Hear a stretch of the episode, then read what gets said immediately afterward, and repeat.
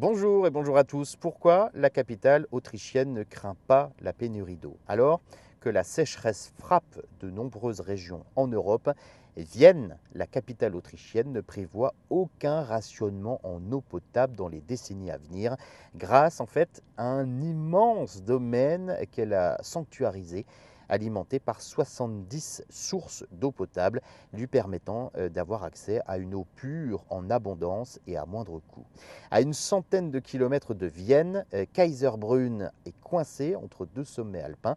C'est un immense domaine acquis par la ville il y a plus de 150 ans, une zone aussi étendue que Vienne, protégée de tout, pas d'industrie ni de commerce et quasiment aucun tourisme.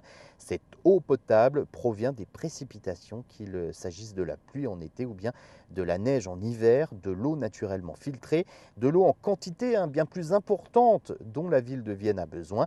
La source de Kaiserbrunn a en ce moment un débit d'environ 1000 litres par seconde et la ville de Vienne consomme à peine la moitié.